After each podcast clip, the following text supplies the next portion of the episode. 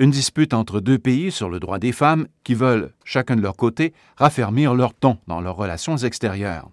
Pour le gouvernement de Justin Trudeau, qui devra faire face à l'électorat dans un an, une promotion plus musclée des droits de la personne sur la scène internationale pourrait s'avérer populaire auprès de l'électorat. Les droits de la personne, à mon avis, devraient être en premier lieu mis en amont au niveau de la politique canadienne, spécialement au niveau de l'Arabie saoudite. Ça me surprend et je trouve que c'est malheureux de trouver que l'Arabie saoudite a pris une telle décision qui ne va pas avec la, grosseur de, de l'événement. Plusieurs voient dans ce brin de fer canado-saoudien le résultat d'un affrontement entre un Canada, qui veut réaffirmer son rôle traditionnel de défenseur international des droits et valeurs morales, et une Arabie saoudite qui, elle, veut s'ouvrir sur un monde, mais qui refuse la critique extérieure environ, il y avait des tensions euh, sous la surface dans les relations entre le Canada et l'Arabie saoudite. On les voyait pas vraiment en public, euh, mais il y avait de plus en plus de frustration, surtout du côté saoudien. Euh, l'hésitation du Canada à, explorer davantage de coopération avec l'Arabie saoudite, c'était une source de frustration. Selon Thomas Junot, professeur à l'École supérieure d'affaires publiques et internationales de l'Université d'Ottawa et qui est spécialiste du Moyen-Orient, toute cette dispute entre deux pays découle d'un contrat d'exportation de véhicules blindés canadiens en Arabie saoudite. D'après lui, l'Arabie saoudite n'avait pas vraiment besoin des véhicules blindés canadiens d'une valeur de 15 milliards de dollars qu'elle a achetés au Canada en 2015.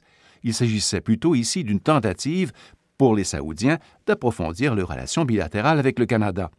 Or, le gouvernement Trudeau a décidé de ne pas donner suite à cet approfondissement, simplement parce que c'était trop controversé au Canada auprès des électeurs. Toute l'affaire a vexé les Saoudiens.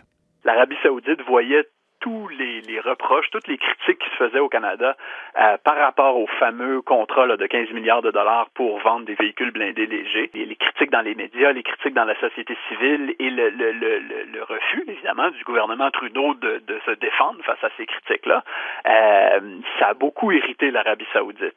Deuxièmement, l'autre facteur qui explique euh, pas mal ce qui s'est passé, c'est que depuis 2015, il y a un nouveau roi en Arabie saoudite, Salman, son fils Mohamed, qui est maintenant le prince héritier, euh, a, beaucoup changé la politique étrangère de l'Arabie saoudite. Très clair que l'Arabie saoudite lance au-delà du Canada pour dire nous ne tolérons pas les critiques, euh, nous ne nous ferons pas marcher sur les pieds. Euh, il a changé le pays du point de vue du droit des femmes de conduire, par exemple.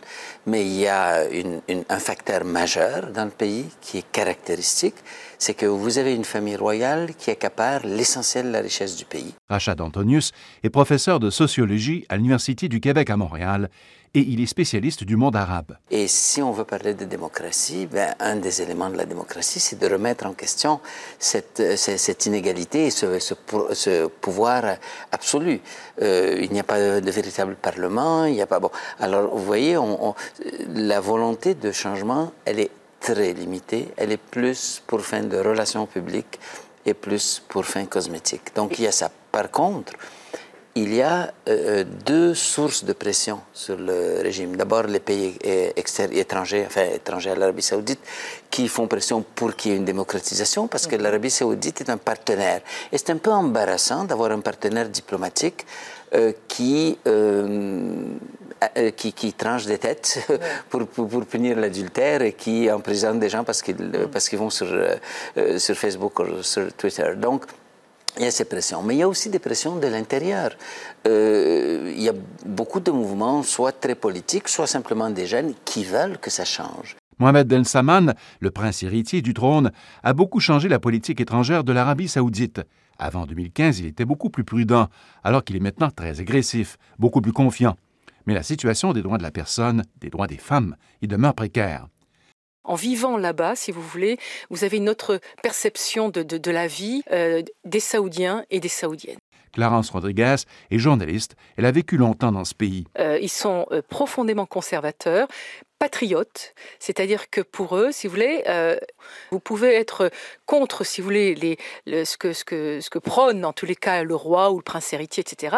Mais vous pouvez le dire, si vous voulez, euh, dans, dans une sphère publique, et privée, mais pas en public. C'est proscrit. Le problème, son point faible à lui, à son père et à ses proches, je dirais que lui-même, il est dans cette machine de corruption. Il vient d'acheter un yacht à 500 millions de dollars, son père à 50 millions de dollars des grands châteaux à, Londres ou en Angleterre. Alors mm. pratiquement, il n'est pas lui-même blanc comme neige, mais il fallait qu'il joue ce qu'il croit être le despote éclairé.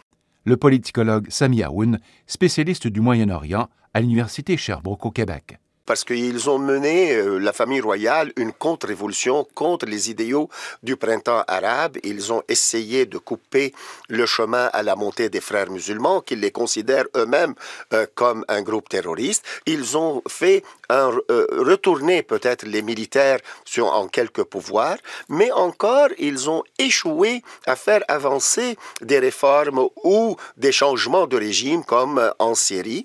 Et à un moment, ils ont compris qu'avec l'administration Obama, il n'était pas bien apprécié et M. Obama voulait favoriser plus euh, une signature de l'entente nucléaire avec l'Iran au détriment des alliés traditionnels qui est l'Arabie saoudite depuis 1945 avec les Américains et l'Iran a pris beaucoup de largesse, beaucoup de latitude pour menacer, si vous voulez, ce régime tribalo-clanique et qui se considère comme une référence importante dans le monde sunnite. Un reportage de Radio-Canada International.